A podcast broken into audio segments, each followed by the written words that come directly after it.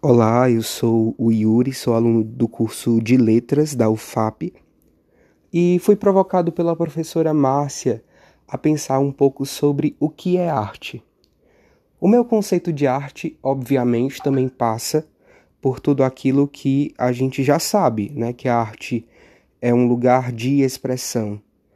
Mas acredito que há mais dois termos que a gente possa adicionar aí para que o meu conceito de arte esteja completo. É o lugar da expressão, mas também da liberdade.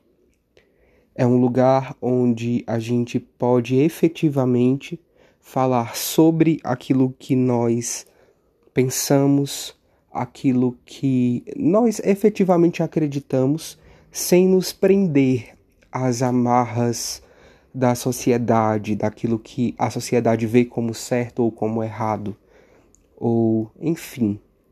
Mas também é o lugar da identidade.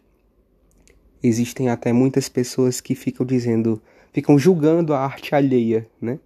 Dizendo que isso é arte ou que isso não é arte, que isso é belo ou que não é belo.